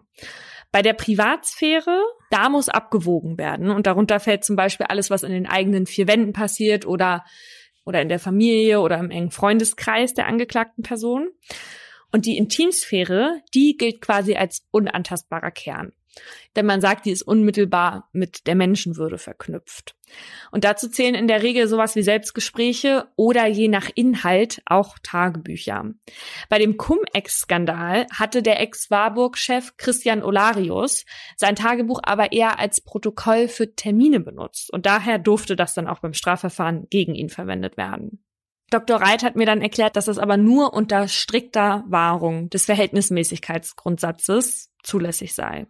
Daran wird sich aber nicht immer gehalten. 2011 hatte der BGH eine Verfassungsrüge als zulässig erachtet, weil im Prozess Aufnahmen der Ermittlungsbehörden von Selbstgesprächen gegen den Angeklagten verwendet wurden. Und da sagt man halt so, das sind Gedanken, man muss sich mit sich selbst auseinandersetzen können und so, das darf man dann nicht nehmen. Es ist also wie bei allem immer eine Abwägungssache. Dr. Reit meint aber, dass die Verwendung von der Audioaufnahme bei dem Prozess gegen Kai schon begründet war. Und deswegen haben er und Kai der Verwertung auch nicht widersprochen. Und es ist ja auch so, in dem Fall waren ja auch jetzt nicht wirklich sensible Daten betroffen. Also es ging ja darum zu beweisen, dass Kai zu einer bestimmten Zeit in der Wohnung war. Und das kann man heute ja auch mit Handydaten oder so belegen. Mhm. Was ich jetzt so gelesen habe, wenn man so einen Sprachassistenten zu Hause hat, da muss man jetzt aber nicht Angst haben, dass die die ganze Zeit aufnehmen. Das sagt zumindest das Unternehmen von besagten Sprachassistenten, weil die nur immer auf ihre Weckrufe reagieren würden und nur dann aktiviert werden würden. Kann ich nicht glauben. Und andere Sachen würden die dann auch nicht aufnehmen und analysieren und auswerten. Gut, ich bin jetzt keine Technikexpertin, aber wie soll das denn funktionieren? Die müssen ja die ganze Zeit zuhören damit sie diesen Weckruf hören. Das denke ich mir halt. Sie müssen ja halt so in Alarmbereitschaft sein. Ja, zuhören ja, aber nicht speichern. Aber das finde ich schon gruselig. Das Zuhören. Natürlich, ich bin, ja, also hallo, du hast denn, du hast dir da einen Spion nach Hause geholt. Also. Und wenn sie zuhören, dann kann ja auch mit Sicherheit sich irgendjemand da einhacken und zuhören. Und dabei ist es auch egal, ob das aufgezeichnet wird oder nicht, weil die Person könnte ja live mithören. Das finde ich schon, also diese Möglichkeit macht mir schon Angst. Ja. Die beiden Fälle haben ja nun gezeigt, dass digitale Spuren genauso wichtig für die Lösung eines Falls sein können wie jetzt zum Beispiel biologische. Und deshalb wird die IT-Forensik für die Kriminalistik auch immer wichtiger. Trotzdem hat sich bisher nicht so wirklich eine einheitliche Definition durchgesetzt. Das Bundesamt für Sicherheit in der Informationstechnik bezeichnet sie zum Beispiel als Zitat, streng methodisch vorgenommene Datenanalyse auf Datenträgern und in Computernetzen zur Aufklärung von Vorfällen. Wow. Das klingt so unsexy. Ja. Wie Definitionen halt so klingen. Und so eine Analyse wird halt immer dann durchgeführt, wenn ein kriminalistischer Vorfall stattgefunden hat oder zumindest vermutet wird. Also wenn die Spusi kommt, dann werden auch immer alle digitalen Geräte unter die Lupe genommen. Spusi. Das ist ja süß. Das ist meine Lieblingsabkürzung jetzt. Ja. Gleich neben Novabo. Was ist das denn? Für Norbert Walter Borjan. Novabo. Das ist ja auch echt süß. okay, also, wenn die ErmittlerInnen das dann gleich am Tatort machen, dann nennt sich das Live-Forensik. Dabei findet die Untersuchung dann ja praktisch am laufenden System statt. Also die ErmittlerInnen setzen sich zum Beispiel an den PC des Toten und schauen sich an, was da als letztes passiert ist. Bei der Postmortem-Analyse wird nachträglich im Labor an einer Kopie des sichergestellten Datenträgers gearbeitet. Und die Ergebnisse, die dann analysiert und bewertet wurden, die werden dann am Ende so aufbereitet, dass man sie nicht IT-ForensikerInnen wie uns präsentieren kann. Also zum Beispiel in einem Gerichtsprozess. Da erklären die Sachverständigen dann ihre Schlussfolgerungen, die sie eben aus den Daten gezogen haben und erklären, was das für den jeweiligen Fall bedeutet. Und das gilt eigentlich für alle Methoden der IT-Forensik. Und einen großen Teil dieser IT-Forensik nimmt die Bild- und Videoüberwachung ein. Wir wissen ja, das soll auch eigentlich eine abschreckende Wirkung haben und Verbrechen verhindern oder dann halt eben aufklären, wenn sie passiert sind. Und manchmal nehmen die aber auch total absurde Sachen auf. Ich habe beim Fernsehen damals einen Beitrag über eine Nachbarschaft im US-Bundesstaat Virginia gemacht, die alle halt so Überwachungskameras vorm Haus installiert hatten. Und die haben aufgenommen, wie sich nachts ein Mann nähert, der etwas Schweres trägt. Mhm. Und dieser Mann hatte etwas auf dem Kopf. Und zwar einen alten Röhren-PC-Bildschirm. Quatsch. Da, wo der Kopf sitzt, war dieser Bildschirm. Nee. Doch. Und im Arm hatte er immer einen alten Röhrenfernseher. Ja. Und der kam also dann immer zu dieser Veranda angewatschelt. Wie gesagt, mit diesem Bildschirm auf dem Kopf. Hat er denn da durchgeguckt? Ja, offenbar. Und dann hat er diesen anderen Röhrenfernseher vor der Veranda abgestellt. Jede Nacht oder was? Ne, halt mehrmals.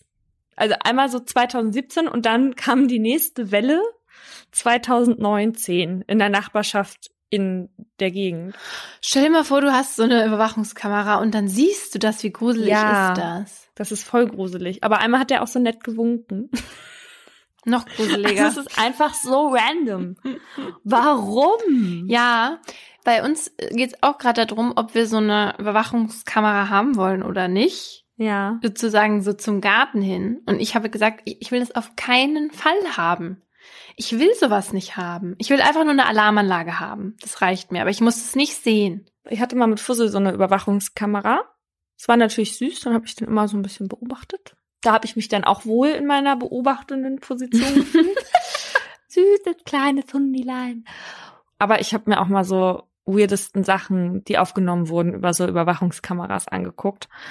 Da war natürlich gleich ein Geist auch mit drauf zu sehen. Da dachte ich so, nee, dann hab, nicht. Ich habe letztens zum ersten Mal so ein Babyphone mit Kamera gesehen. Oh, ist auch gruselig, ne? Genau, und die, wir waren im Urlaub und von unseren Freunden, die hatten das dann mit nach draußen genommen. Das Baby hat drin geschlafen und man hat nur so den Hinterkopf von diesem kleinen Baby gesehen, das da so lag, ne? Und dann haben die so erzählt, ist schon manchmal ein bisschen gruselig, wenn er sich, weil es ist ja dann so dunkel und dann ist es diese Nachtsichtkamera oder wie auch immer, wenn er sich dann umdreht, also das Baby, und dann auf einmal die Augen aufmacht und oh in Gott, die Kamera oh guckt.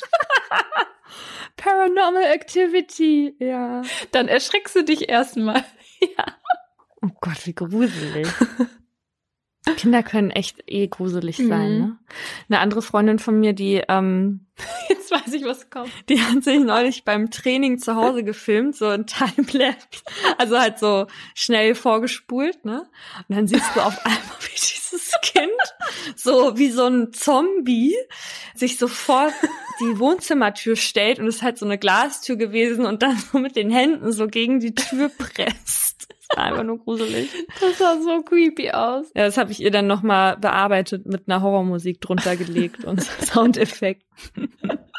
Noch erschreckender als die Inhalte, über die wir hier gerade sprechen, ist das, was Passanten 2016 in Leipzig aufgenommen haben. Da kam es nämlich zwischen den Hells Angels und einem verfeindeten Rockerclub zu einer Schlägerei.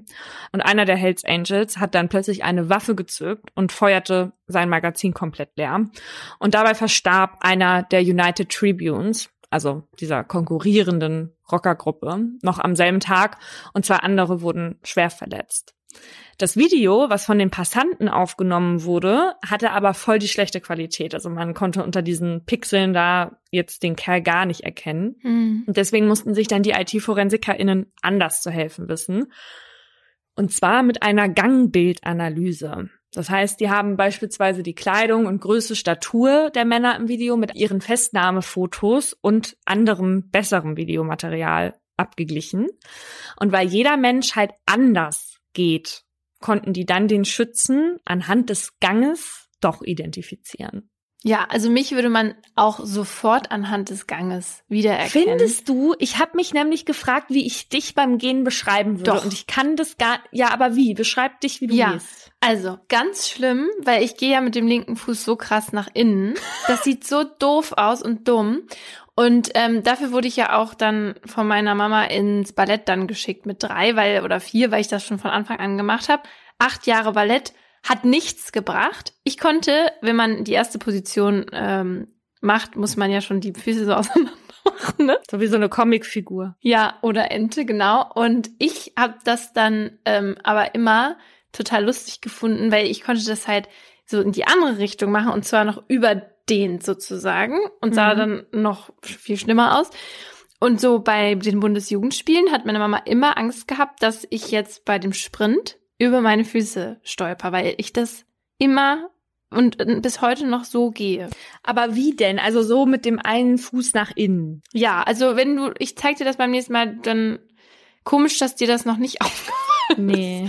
Also ich wurde neulich wieder ausgelacht, weil ich an, also we- we- weißt du, wie ich gehe? Wie du gehst? Hm? Nee, ich würde sagen, du gehst normal. Ja, schön wär's. Äh, hüpfend mit dem Oberkörper leicht nach vorn gebeugt.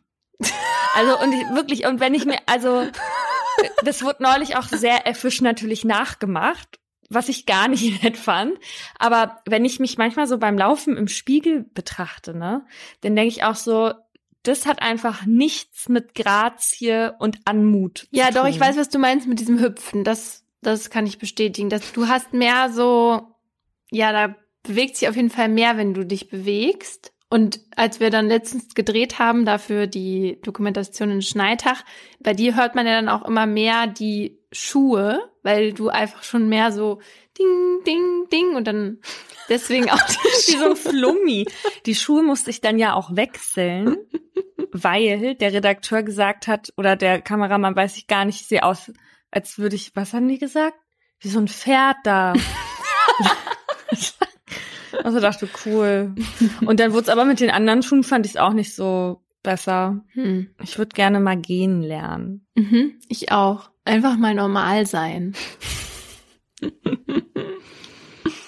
Also uns würde man halt am Gang ganz einfach erkennen, aber es gibt natürlich auch noch einfachere Methoden, wie man Menschen auf Videos erkennen könnte, zum Beispiel mit einer automatischen Gesichtserkennung. Da gibt es schon seit Jahren eine Debatte, ob an Bahnhöfen oder Flughäfen sowas eingesetzt werden soll, was eigentlich super raffiniert wäre, weil diese Kameras ihre Live-Bilder mit Fotos in der Polizeidatenbank abgleichen könnten und dann im Zweifel eben auch TerroristInnen automatisch erkannt werden. Aber so automatische Videoanalysen, denen fällt das dann auch leicht, irgendwie so ein alleingelassenes Gepäckstück zu identifizieren oder Gefahrensituationen, wenn sich beispielsweise plötzlich Menschen aus verschiedenen Richtungen einer Person nähern, um beispielsweise die Person anzugreifen. Sowas erkennen die auch.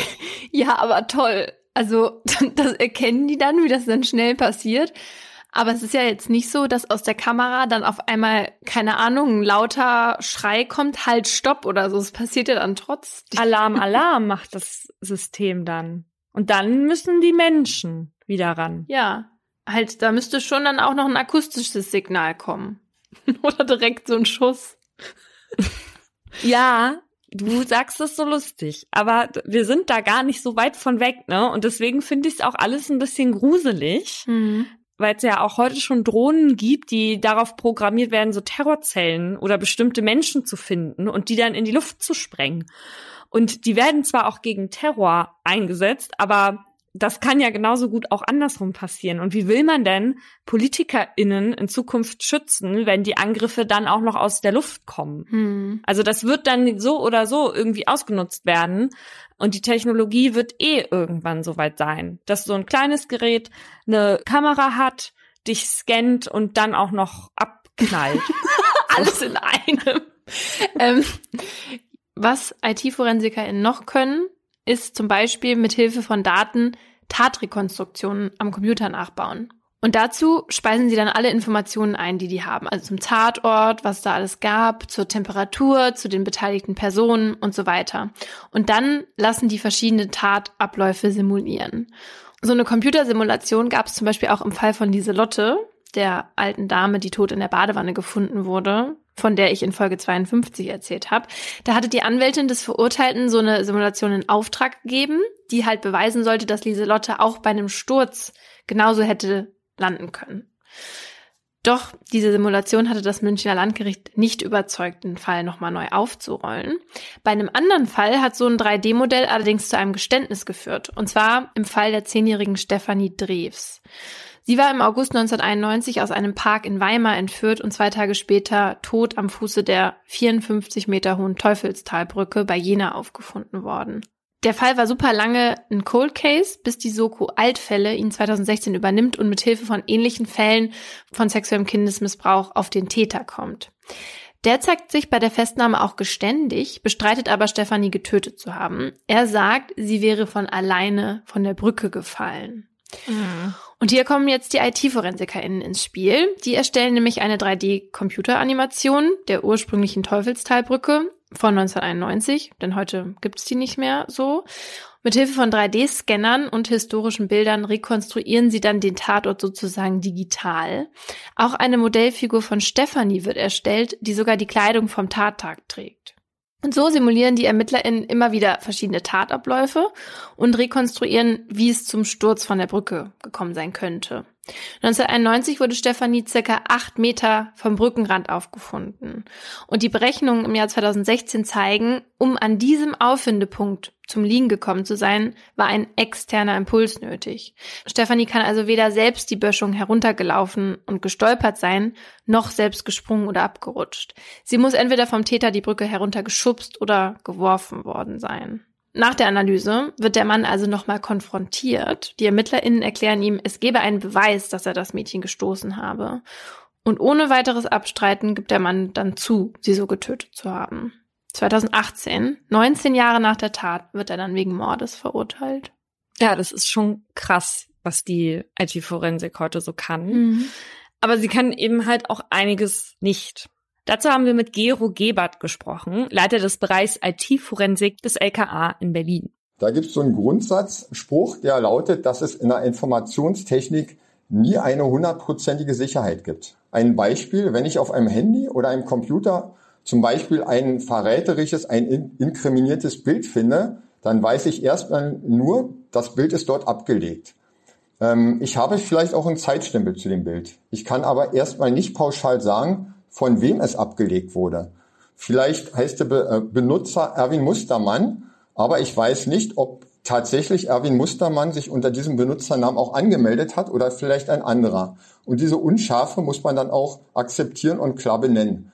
Genau wie bei allen anderen Beweismitteln gilt hier eben auch, dass es immer verschiedene Interpretationen gibt und einem einzelnen Indiz nicht zu viel Gewicht zugesprochen werden sollte. Und was bei so digitalen Beweismitteln ja auch problematisch sein kann, ist, dass die Polizei sich oft externe Hilfe holen muss. Auch wie im Fall von Larissa. Weil dabei geben die ErmittlerInnen ja unter Umständen dann Beweismittel aus der Hand, haben sie da ja dann auch gemacht, und verlieren dadurch die Kontrolle darüber und müssen diesen privaten Firmen einfach vertrauen, dass die da nichts draufspielen oder so. Christian Hummert von der Zentralen Stelle für Informationstechnik im Sicherheitsbereich sagt im Gespräch mit Deutschlandfunk dazu, ich persönlich habe ein größeres Problem damit, wenn sich Sicherheitsbehörden irgendwo im Ausland von irgendeiner Firma Tools kaufen, die einen Grundrechtseingriff bedeuten und niemand hat sich angeguckt, was diese Tools eigentlich machen. Denn wie diese Software arbeitet, halten solche Firmen natürlich gerne geheim, damit die Sicherheitslücken, die das Hacken erst möglich machen, nicht geschlossen werden. Ein Beispiel aus 2016 zeigt, wozu das führen kann. Und zwar hatte da eine Mutter auf dem Smartphone ihres Lebensgefährten ein Missbrauchsvideo mit ihrer Tochter entdeckt, woraufhin ihr der Typ das Handy aus der Hand gerissen hat und geflohen ist. Die Polizei konnte den Mann dann stellen, aber das Video war natürlich nicht mehr aufzufinden. Daraufhin wurde das Smartphone mit der Software einer externen Firma geknackt und alle Daten sichtbar gemacht, auch die gelöschten. Doch Überraschung, kein Missbrauchsvideo zu sehen. Nur weil die Mutter jetzt so überzeugend war, dass sie das da gesehen hatte, ist die Polizei dann noch einen Schritt weitergegangen und hat das Smartphone geöffnet. Und dabei haben sie gesehen, dass es zwei Speicherchips gab. Der zweite Chip, auf dem dann auch das Video war, war aber von der Software nicht erkannt worden. Für die Polizei war vorher nicht klar, wie die Software genau arbeitet und was sie dabei auch übersehen kann. Und wenn die halt nicht nochmal händisch nachgecheckt hätten, wäre der Mann wahrscheinlich straffrei davon gekommen. Und die Lösung wäre natürlich, dass die Polizei einfach so Software selbst entwickelt und einsetzt, dann wissen die ja genau, wie alles funktioniert. Aber das ist dann für den Steuerzahler und die Steuerzahlerin zu teuer. Also, dass da was zu teuer ist, das geht eigentlich nicht, ja. Ja. Was sie aber machen, ist, dass man halt so an Standardisierung arbeitet, ne, für solche externen Produkte und daran, wie man die dann prüfen kann. Aber bis das mal Einzug in unsere Strafprozessordnung hat, dauert das halt noch eine ganze Zeit. Was ja doof ist, weil, wie wir heute in unseren Fällen gesehen haben, lässt sich damit ja schon viel aufklären.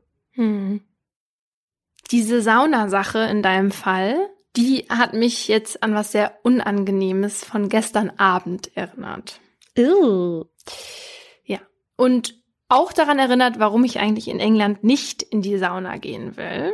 Weil hier wird diese Saunakultur, die eigentlich aus Finnland kommt, nicht gewertschätzt. Also, erstmal sitzen die Leute hier immer mit Bikini und Badehose in der Sauna. Das geht gar nicht. So hatte ich neulich erst die Diskussion. Ja, ich will, dass alle nackt sind.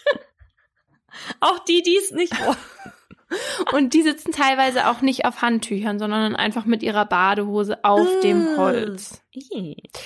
Dann ist es auch normal oder scheint es normal zu sein, das Handy, Bücher, Zeitungen oder Kopfhörer mit reinzunehmen. Das Handy, das wird das überhitzt doch da drin. Gestern saß da eine neben mir Handy und AirPods drin. In der 90 Grad Sauna. 80, 70 war die schon. Die war schon heiß. Boah. Und gestern hat's mir dann aber komplett versaut.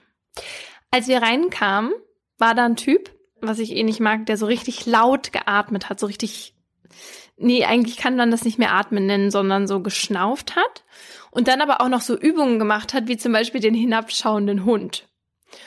Und dabei, jetzt kommt's, hatte der auch. Aber noch, hatte er jetzt eine Badehose an oder nicht dann? Ja, das sah ah. eigentlich sogar aus wie eine Sporthose.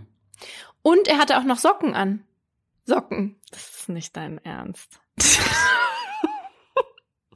Und als dieser Atmer dann endlich weg war, kam ein anderer Typ und der, der hat einfach richtig laut einziehen lassen.